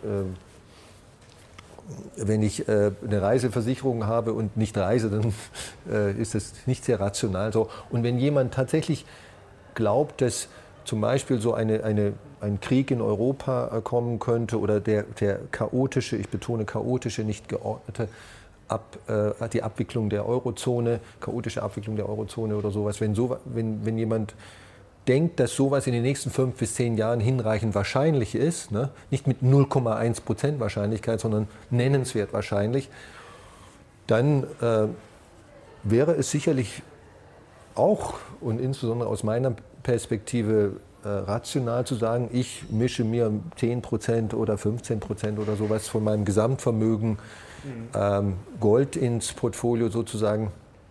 Wer diese äh, wer nicht der Meinung ist, dass äh, eine hinreichende Wahrscheinlichkeit für solche Katastrophen, äh, ob die jetzt im, sozusagen im Bereich Krieg sind oder, oder Währungschaos, äh, Staatskonkurse und so weiter, wer, wer diese Wahrscheinlichkeit für sehr niedrig hält, das tue ich und das tun die Finanzmärkte, der globale Finanzmarkt, ich komme gleich noch dazu, der braucht das nicht. Für den wird nämlich Gold Risiko und Rendite, den Risiko- und Rendite-Trade-off seines Gesamtportfolios verschlechtern. Und ich hatte gesagt, der, der, der, globale Kapitalmarkt, also Millionen von Menschen, die unglaublich viel Wissen haben, verteilt auf den gesamten Plano Planeten, ganz intelligente Menschen, ganz bauchgesteuerte Menschen, Menschen, die in allen möglichen Ländern, in allen möglichen Berufen äh, arbeiten, alle möglichen Informationen haben, die sehen das nicht so. Und das können Sie nämlich ganz schön äh, belegen dadurch, dass Sie sich die äh, Credit Default Swap Spreads anschauen. Ähm, Sie können nämlich die äh, Schulden von Staaten oder von Unternehmen versichern lassen gegen Zahlungsausfall. Das geht über diese Credit ähm, Default Credit Default Papiere und die Preise dieser, Versicherungen indizieren sozusagen die, die Markt, äh, Perspektive, die Marktwahrnehmung für das Risiko. Ne? Wenn, der, wenn, der, wenn die Versicherung sehr teuer ist, denkt der Markt, das Risiko ist sehr hoch. Also wenn der, der Markt denkt, Deutschland äh, wird in den nächsten fünf Jahren mit hinreichender Wahrscheinlichkeit pleite gehen, dann ist die, so ein Credit Default äh, Swap sehr teuer. Ne? Die Versicherungsprämie sehr teuer. Ne? Wenn, wenn Sie in einem Erdbebengebiet bauen, dann kostet eine Erdbebenschutzversicherung für Ihr Gebäude halt mehr, als wenn Sie in einem Nicht-Erdbebengebiet bauen. So, und wenn ich diese äh, Preise für die äh, äh Credit Default äh, Swaps äh, mir anschaue, dann gibt es halt keine Wahrnehmung, dass der Kollaps des Euros oder der Konkurs von Deutschland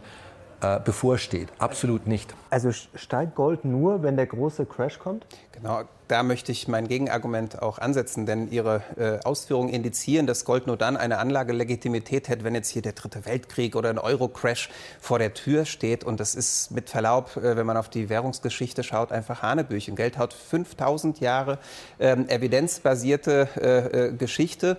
Und ähm, wenn es also auch etwas gibt, was in dieser Zeit sich immer wieder bewahrheitet hat, äh, ist, dass die nicht gedeckten Währungen durch die Staaten sukzessive entwertet werden. Selbst die Währungen, selbst die gedeckt waren, wurden ja durch Coin-Clipping immer wieder entsprechend vom Metallgehalt reduziert. Das heißt, eine schleichende Enteignung und am Ende des Tages eine ähm, immer stärker ähm, um sich äh, greifende Verwässerung äh, der Währung, die findet ja vor unser aller Augen statt. Ähm, die aktuelle Edelmetallhost hat ihren Ursprung um die Jahrtausendwende mit dem Platzen der New Economy Blase. Von 2001 bis 2008 gab es überhaupt gar kein Szenario, dass der Euro jetzt irgendwie äh, in, in, in Flammen stehen würde oder kurz vor dem Platzen äh, stehen würde. Und trotz alledem haben wir einen sehr, sehr starken äh, Zuwachs gesehen, weil schlicht und ergreifend mittlerweile einfach die Notenbankpolitiken ein ähm, ja, extremes Ausmaß angenommen haben. Jetzt wird, wird Helikoptergeld diskutiert, MMT, Modern Monetary äh, Theory oder wie andere sagen, ähm, äh, äh Maduro, äh, Mugabe-Theorie, das kann man jetzt also auch äh, zur Grundlage nehmen. Das wird nicht nachhaltig Wert schaffen können und es wird nicht auf den Werterhalt des Euro in reale Dimension einzahlen. Es kann allerdings ähm, die aufrecht, also den Euro als Konstrukt aufrechterhalten und prolongieren. In nominaler Hinsicht ist alles möglich. In einem Kreditgeldsystem können Sie so lange ähm, die Blase aufpumpen und das ganze System prolongieren, äh, solange Sie einen institutionellen Kon äh, Konsens darüber haben, dass Sie die Geldmenge schlicht und ergreifend durch Staatsgarantien und durch Monopolisierung der Geldschöpfung ausdehnen. Jetzt würde mich mal ein Aspekt interessieren. Jetzt nehmen wir einfach mal beide Szenarien an. Nehmen wir mal an, der dritte Weltkrieg kommt jetzt nicht in den nächsten 30, 40 Jahren, ähm, dann ist ja die Frage, wenn ich jetzt zu viel Gold habe, ob ich mich da nicht massiver Chancen beraube, zum Beispiel jetzt am Aktienmarkt.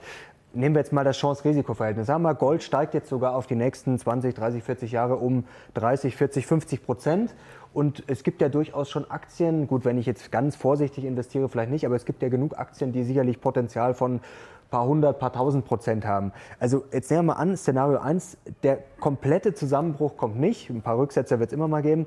Ist Gold dann sinnvoll oder viel, oder viel Gold? Gebe ich jetzt einfach mal beide, beiden in die Runde. Ich darf zuerst, danke. ähm, äh, Goldhoss ähm, in den letzten äh, Jahren. Also wenn wir die letzten zehn Jahre, das ist äh, die Zeit, in der es äh, dieses Quantitative Easing gab, die liberale Geldpolitik insbesondere, betrachten. Ich äh, habe heute Morgen noch mal nachgeschaut. Also soweit ich jetzt sehe, in US-Dollar wäre in Euro auch nicht sehr viel anders.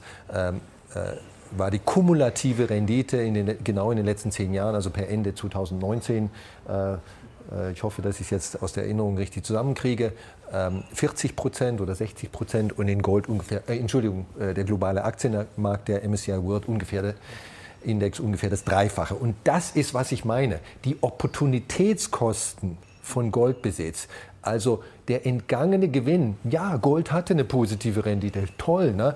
Ähm, und wenn ich das mit Hosenknöpfen vergleiche, ist das natürlich schön. Ne? Aber im Vergleich zu dem, was ich hätte erzielen können, wenn ich ein Asset mir kaufe, global diversifizierte Aktien, ohne Gegenparteirisiko. Das sind 1600 Unternehmen. Das ist kinderleicht. Ne? Ähm, und äh, was, ich, was, ich, was, was ich an Rendite hätte erzielen können, in diesen zehn Jahren, in denen anscheinend die, die äh, Zentralbanken auf der ganzen Welt, nicht nur die EZB, verrückt gespielt haben. Also ich sehe es nicht so, ich sage das jetzt ironisch, ne? Ähm, dann, dann das, das illustriert schön das Grundproblem mit Gold. Ja, es hat eine positive Rendite, die zwar niedrig ist, aber sie ist positiv. Ähm, aber wenn ich jetzt mit der Hauptalternative, mit einem ähnlich risikoreichen Asset, nämlich Aktien, global diversifizierten Aktien, nicht eine Aktie, die mir ausfallen könnte, die, die, die pleite gehen könnte, sondern tausende von Aktien vergleiche, ist es einfach unattraktiv. Und auch in den letzten zehn Jahren. Bitte jetzt nicht sagen, die letzten 36 Monate oder sowas. Ne?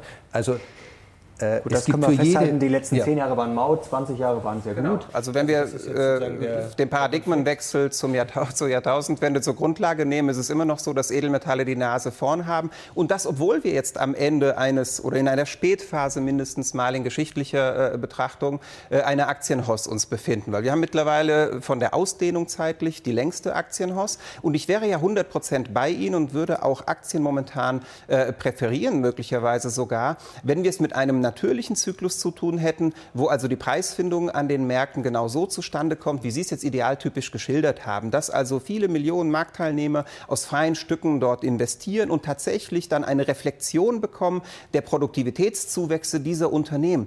Nur das haben wir ja mitnichten. Wir haben mittlerweile eine absolut eskalierte Schuldensituation weltweit. Wir haben eine Gesamtverschuldung mittlerweile von über 260 Billionen US-Dollar äh, aufgebaut. Das entspricht mehr als als dem Dreifachen des weltweiten Bruttosozialproduktes. Und ich hatte vorhin schon ausgeführt, dass während dieses Zyklus in den letzten zehn Jahren ähm, insgesamt der Haupttreibsatz neben den Niedrigzinsen oder vielleicht sogar damit zusammenhängt, davon abgeleitet, einfach die Aktienrückkäufe gewesen sind. Und das ist für mich einfach als Motivation daran zu glauben, dass das jetzt noch weitergeht und der Leverage sich noch stärker wird potenzieren lassen. Das ist keine hinreichende Motivation und ähm, sozusagen Begründung dafür als Argument, warum ich jetzt ein Aktienengagement äh, bevorzugen sollte. Weil ich sehe es eher so, dass mittlerweile die Risiken aufgrund dieser Überschuldung immer mehr Rückschlagspuffer natürlich abgebaut haben ähm, und äh, entsprechend äh, wir mittlerweile in der Spätphase dieser Hoss und auch in der sich mittlerweile abzeichnenden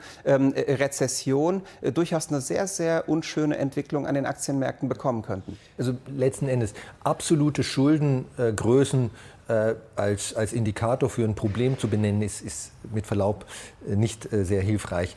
Äh, die beiden ähm, Autoren, ich hätte jetzt beinahe ein anderes Wort verwendet, äh, Friedrich und Weig äh, in dem Bestseller auf der deutschen Best Wirtschaftsbücher Bestsellerliste Nummer 1, glaube ich, ähm, der größte Crash aller Zeiten heißt das Buch, glaube ich. Ne? Die tun das auch. Ne? Natürlich haben wir heute mehr Schulden auf der Welt als äh, vor 20 Jahren oder, oder 50 Jahren und so weiter. Ja, weil wir äh, schlussendlich, weil die Volkswirtschaften wachsen und weil es Inflation gibt. Aber ich muss natürlich diese Schulden zu irgendwas in Beziehung setzen, zur Wirtschaftskraft ja. oder, oder sonst was. Also absolute Zahlen zu nennen, also das ist wirklich... 300 Prozent der ja. Weltwirtschaftsleistung des genau. BIP, das ist ja. ein klarer realer Bezug. Genau, und es gab äh, in verschiedenen Phasen in den letzten 100 Jahren schon äh, Zeiten, in denen es genauso hoch oder höher war, beispielsweise nach dem Zweiten Weltkrieg. Und äh, danach hat sozusagen das Wirtschaftswunder eingesetzt. Ne? Ähm, man, also ich bin wirklich ein Fan davon, äh, in die Historie zu schauen und aus der Historie lernen zu wollen. Ne? Ich bin ein sehr empirisch äh, orientierter Mensch und denke, ähm, komplizierte Theorien sind häufig äh, nicht äh, der beste Erkenntnisweg, sondern einfach mal schauen, was ist tatsächlich passiert vor allem über hinreichend lange Zeiträume. Aber man muss auch ein bisschen aufpassen und gerade Gold ist wieder ein schönes Beispiel dafür, dass man jetzt nicht ähm, die Steinzeit sozusagen äh, hernimmt und aus der Steinzeit lernen möchte, wie wir jetzt im 21. Jahrhundert unser Leben zu führen haben. Das bringt, glaube ich, nicht viel. Und ähm, letzten Endes also äh, zum Beispiel so Dinge, äh, dass irgendwelche Könige äh, im, im, 19. Jahrhundert oder 18. Jahrhundert äh, Goldmünzen verwässert haben, ist interessant. Also Inflation hat es schon immer gegeben, sogar unter dem, unter der Gold, äh, unter dem Goldstandard. Ähm, das bringt uns, äh, glaube ich, nicht, nicht allzu weit. Wie gesagt, ähm, der Schuldenstand ist hoch heute, selbstverständlich bei Privathaushalten, Unternehmen und Staaten. Aber das Bild ist ein gemischtes Bild insbesondere wenn ich Kennzahlen, äh, also Verhältniskennzahlen hernehme und nicht absolute Zahlen. Absolute Zahlen sind völliger Quatsch. Ähm, und, und derjenige, der mit solchen Zahlen argumentiert, der sollte sich die Narrenkappe aufsetzen, ähm, wie diese beiden genannten Autoren. Ähm, das Bild ist ein gemischtes Bild. Es wird keineswegs alles schlechter. Im Grunde genommen die, sind die Weltwirtschaft, die Volkswirtschaften in Deutschland und in anderen Ländern in den letzten zehn Jahren sehr, sehr gut gelaufen. Wir haben vernünftiges Wirtschaftswachstum gehabt, das immer natürlich noch höher sein könnte. Das würden sich alle wünschen. Wir haben in Deutschland Schulden abgebaut. Wir haben rekordniedrige Arbeitslosigkeit. Äh, und es gibt einen säkularen Trend Richtung niedrigere Zinsen. Das heißt, Länder können sich mehr Schulden leisten. So. Äh, das Bild ist also nicht so klar, wie es manche Untergangspropheten gerne darstellen wollen. Und äh, es bleibt am Ende die Schlussfolgerung, dass Gold einfach ein schlechter Risikorendite-Trade-off ist. Wobei man natürlich sagen muss, wir haben natürlich, Sie haben es vorher schon angesprochen, Steinbrück-Merkel damals, äh, 2008 war es, glaube ich, wo jeder unter der Hand weiß, dass diese Garantie ja, verbal war, aber dass das hätte nach hinten losgehen können. Und natürlich Draghi, whatever it takes, dass natürlich schon diese Währung ja, künstlich am Leben gehalten äh, wird, will ich jetzt nicht sagen, aber auf jeden Fall, es, es sind Maßnahmen getroffen worden. Also kann man jetzt wirklich blind dann ja, auf so eine Währung sagen, Herr vertrauen? Ja, vor, vor, vor zwei, drei Jahren haben äh, mehrere Ökonomen, darunter zwei Deutsche, ähm, eine faszinierende Studie über Schwellenländer Staatsanleihen in den letzten 200 Jahren äh, abgeliefert. Also wir haben, es wurden 90 Länder untersucht, darunter Schwellenländer, die heute keine Schwellenländer mehr sind, nämlich Schweiz und Norwegen.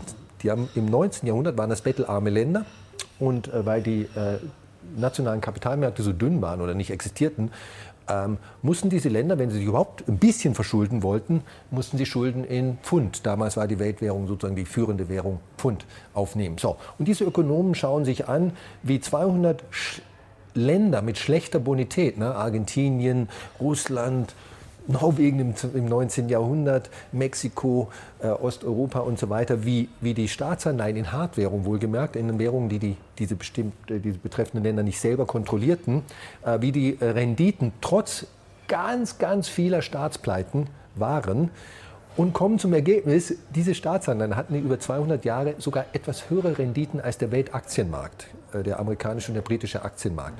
So, und in diesen 200 Jahren, das finde ich das Faszinierende, waren Dutzende, Hunderte von Konkursen, Staatskonkursen, also mit anderen Worten, der Staat hört auf, seine äh, Schulden zu bedienen, drin.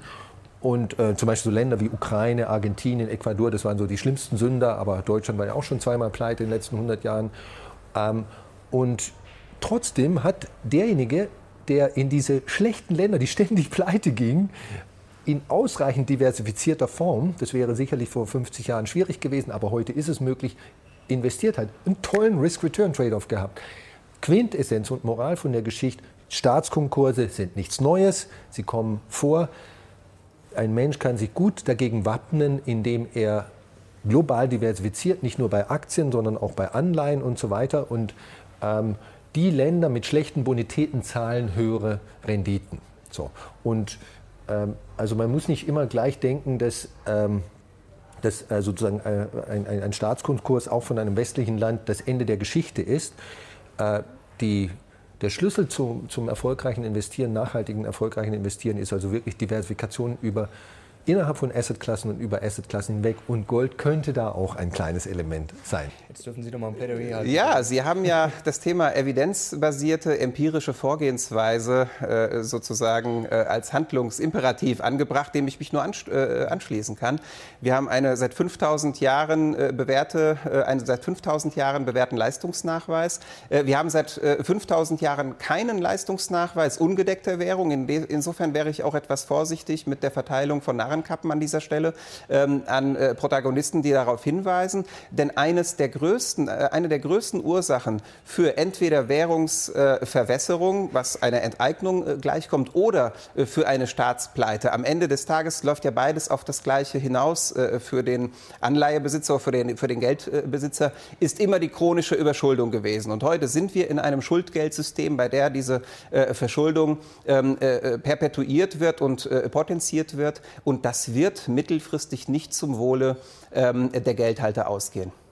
Was mich jetzt noch interessieren würde, für alle Leute, die entweder schon Goldfans sind oder die jetzt vielleicht das äh, Video gerade sehen und sich denken, oh, das ist, will ich jetzt auch mal probieren, vielleicht vom Goldexperten einfach ganz kurz Tipps. Also da fängt es ja schon an, äh, physisch oder ETC zum Beispiel, äh, Xetra Gold, das ist ja die Frage. Also was wären jetzt so die Tipps und was wären vielleicht auch die größten Fehler, die man jetzt machen könnte, so Stichwort Spreads zum Beispiel? Ja, also grundsätzlich äh, plädieren wir für einen dreigeteilten Ansatz. Das heißt, eine äh, Einstiegsinvestition sollte tatsächlich wirtschaftlich vielleicht äh, unattraktiv in sehr kleinen Einheiten stattfinden, in einem kleinen Handbestand, den man in unmittelbarem Umfeld äh, hält. Dann sollte es aber auch gut sein. Darüber hinausgehende Beträge kann man übrigens auch äh, ratierlich investieren, äh, sollten mit einer äh, entsprechenden Wertlagerung bankenunabhängig äh, verknüpft werden, beispielsweise in der Schweiz, einfach in, einem, ähm, in einer Destination, in einem Ort, wo Eigentumssicherheit herrscht, wo es auch geschichtlich noch nie Goldverbote gegeben hat und wo einfach ähm, der Faktor, dieses Vermögen dann zu konservieren, ähm, nach aller Wahrscheinlichkeit, die man heute absehen kann, sehr stark ausgeprägt ist. Und wenn man jetzt richtig hohe Beträge investiert, dann sollte man natürlich große Handelseinheiten kaufen, die auch nochmal geopolitisch diversifizieren. Das ist auch ein ähm, Konzept, äh, das wir empfehlen. So hat man auch nochmal seinen Portfoliobestandteil in physischem Gold breit äh, diversifiziert. Persönlich rate ich sehr stark davon ab, in Derivate oder in andere äh, Instrumente zu investieren, wenn man das das Motiv der Vermögenssicherung, also eine richtige Portfolioallokation in äh, physischem Gold äh, sozusagen befolgen möchte. Wenn man ausschließlich auf die Kursentwicklung spekulieren möchte, da kann man natürlich im Depot rein raus sehr schnell ein Finanzinstrument kaufen. Man muss aber wissen, dass am Markt, wie schon mal erwähnt, über 100 Mal mehr Ansprüche auf physisches Gold äh, zirkulieren und vagabundieren mit völlig unterschiedlichen Gegenparteien, als es tatsächlich ähm, physische Vorräte äh, gibt. Und wenn ich ich mich entsprechend als Vermögenssicherung vom Motiv her entscheide, in physisches Gold zu investieren, ähm, dann sollte ich eben diese Teilreserveproblematik für mich ähm, ausschließen. Mhm. Okay, wunderbar. Jetzt noch abschließender Gedanke. Jetzt haben wir vorher gesagt, Szenario 1, es kommt jetzt nicht der große Crash oder der große dritte Weltkrieg oder was auch immer. Jetzt nehmen wir mal an, er würde kommen. Also dritter Weltkrieg ist jetzt ein unschönes Wort. Sagen wir einfach mal ein großer Crash, eine große Wirtschaftskrise, der Euro würde platzen. Sagen wir, es würde hier drunter und drüber gehen. Dann wäre ich jetzt stark in Gold investiert, sagen wir jetzt mal 50 Prozent meines Vermögens hätte ich, hätte ich in Gold, dann würde das wahrscheinlich, es gibt ja keine Garantie, würde wahrscheinlich tendenziell im Wert eher steigen dann stellt sich jetzt mir nur die Frage, wie würde das denn konkret ablaufen? Also gut, okay, wenn ich jetzt kleine Münzen hätte, dann könnte ich jetzt theoretisch zum Bäcker gehen und dafür noch mein Brot tauschen. Aber wenn ich jetzt dann sagen wir mal schon größere Barren hätte, dann wird es wahrscheinlich schon schwierig. Also jetzt mal ganz blöd gefragt, ähm, würde ich das Gold dann aus dem Land kriegen? Ähm, Sie haben gerade schon die Schweiz angesprochen. Ja. Ähm, würde dann vielleicht sich schnell rumsprechen, dass ich viel Gold im Keller habe oder wo auch immer. Also das ist einfach mal so in den Raum gestellt. Vielleicht von beiden Herren noch mal ein äh, paar Gedanken dazu. Noch Stichwort Vermögenssteuer, wenn sowas wieder in Deutschland eingeführt werden sollte. Verm ja, ist ja auch theoretisch. Ja, also Vermögenssteuer, das ist vielleicht noch äh, realistischer, fordern ja verschiedene Parteien äh, derzeit und so weiter. Gold im Ausland lagern äh, bringt da nichts, ne? also zumindest dann nicht, wenn man, oder überhaupt äh, Gold äh, bringt da nichts, weil das eben von der Vermögensteuer selbstverständlich auch erfasst wird. Ähm, klar, für jemanden, der bereit ist, sich in, in die Illegalität äh, zu begeben, ähm, da, das kann ich aber, da kann ich dann sozusagen Sonderrenditen mit jedem oder steuerfreie Renditen mit jedem Asset erzeugen. Ähm, also das ist, ist eine sehr ambivalente Überlegung meines Erachtens und da gilt auch wieder, dass die Historie kein guter Ratgeber in diesem speziellen Punkt ist für die Zukunft. Äh, denn heute im 21. Jahrhundert, 2020, Stichwort Internet, Stichwort äh, automatisierter Datenaustausch zwischen den Ländern, Doppelbesteuerungsabkommen, ähm, Rechtsdurchsetzungsabkommen zwischen einzelnen Ländern. Also wenn Herr Lochner morgen einen Euro äh, auf ein lichtensteinisches Bankkonto, Bankkonto überweist, dann wird hier sein Finanzamt in München darüber informiert und so weiter. Wenn er sich äh, in äh, Mallorca oder sonst wo, wo es schön ist, ein Haus kauft, letzten Endes das Gleiche. Also vor ähm, konfiskatorischer Besteuerung, ne, Enteignung ähm, direkter Art oder äh, eben über Vermögensteuer, also extreme Vermögensteuern und so weiter, schützt Gold nicht, weil es einfach bekannt sein wird im Staat. Und wie gesagt, wenn Sie nicht in die Illegalität wollen, tja, dann müssen sie halt ihr Gold abliefern oder sowas. So genau, genau oder ihren, ihre Steuer abliefern. Genauso wie es bei jedem Asset anders ist. Also ich sehe hier keinen besonderen Bezug zu Gold. Und wenn ich in einer so chaotischen Situation, also wenn wirklich alles zusammenbricht, ne, so äh, bürgerkriegsähnliche Situationen, so Apokalypse äh, und ähnliches, ich persönlich würde mit meiner Familie meinen Freunden und so weiter sehr, sehr vorsichtig sein, Gold zu Hause zu lagern und Leuten zu erzählen, äh, dass ich Gold habe, äh, denn mein Leben ist mir wichtiger, als äh, vielleicht ein bisschen mehr einkaufen zu können. Ne? Also das ist, überhaupt ist die Lagerung von Gold, von physischem Gold zu Hause eine sehr ambivalente Geschichte. Ne? Wenn Ihre Kinder das ausplappern, ähm, dann äh, sind ir irgendwelche Freunde, die sie nicht äh, haben sollten, vielleicht äh, am nächsten Abend da und so, wenn schon, dann in einem Bankschließfach. Da ist übrigens Gold nicht versichert, abgesehen von sehr trivialen Kleinbeträgen. Und die Versicherung muss man sich extra holen und die kostet. Also zum Thema konfiskatorisches äh, Risiko. Ich bin kein Freund äh, davon, in vorauseilendem Gehorsam gegen möglicherweise in der Zukunft bestehende staatliche Repression mit Hang zu totalitären Tendenzen. Ich meine, das ist ja das Szenario, was damit einhergeht, äh, mich sozusagen jetzt schon wehrlos zu ergeben, sondern im Gegenteil, ich trete ein äh, dafür, dass persönliche Handlungsfreiheit möglich ist und dass wir gemeinsam auch als äh, Gesellschaft dem entgegentreten, denn ich bin in einem totalitären Staat aufgewachsen und das ist alles andere als angenehm. Ich kann aber auch sagen, obwohl da Gold verboten war und obwohl es sogar tatsächlich Hausdurchsuchungen gegeben hat, dass die Tendenz von Bürgern Bürgern, totalitären Systemen im, im, im Sinne von Rechtstreue ähm, äh, zu folgen, sehr unterausgeprägt ist. Und das ist auch eines der Hauptgründe, weshalb solche Systeme ähm, eben meistens dann auch nur äh, temporär ähm, überdauern können. Und natürlich ähm, bin ich auch dafür, das habe ich eben explizit betont, äh, die Lagerung daheim nur in sehr überschaubarer Dimension zu tätigen. Da geht es darum, einen Notgroschen zu haben, um im Fall der Fälle fungibel und flexibel zu sein. Und ich denke, das ist ein vernünftiger Ratschlag, äh, den man jedem nur mit auf den Weg geben kann. Das ist doch ein schönes Schlusswort. Meine Herren, herzlichen Dank. War sehr, sehr spannend. Leute zu Hause, ich bin gespannt auf eure Kommentare. Es ist ja ein Asset, ist Gold. Es ist ja ja, ein Thema, was alle umtreibt. Deswegen glaube ich, wird euch dieses Video gut gefallen haben. Dann gebt bitte nochmal einen Daumen nach oben und diskutiert fleißig in den Kommentaren. Wenn sich jetzt manche vielleicht noch fragen, ja, was hat der Lochner? Hat der Gold? Hat der kein Gold? Also Überraschung, ich habe es schon mal erzählt. Ich habe auch so 10 bis 15 Prozent ungefähr Gold im Portfolio, bevor jetzt da spekuliert wird. Also danke meine Herren, danke euch fürs Zuschauen. Wir sehen jetzt raus. Bis zum nächsten Mal. Ciao.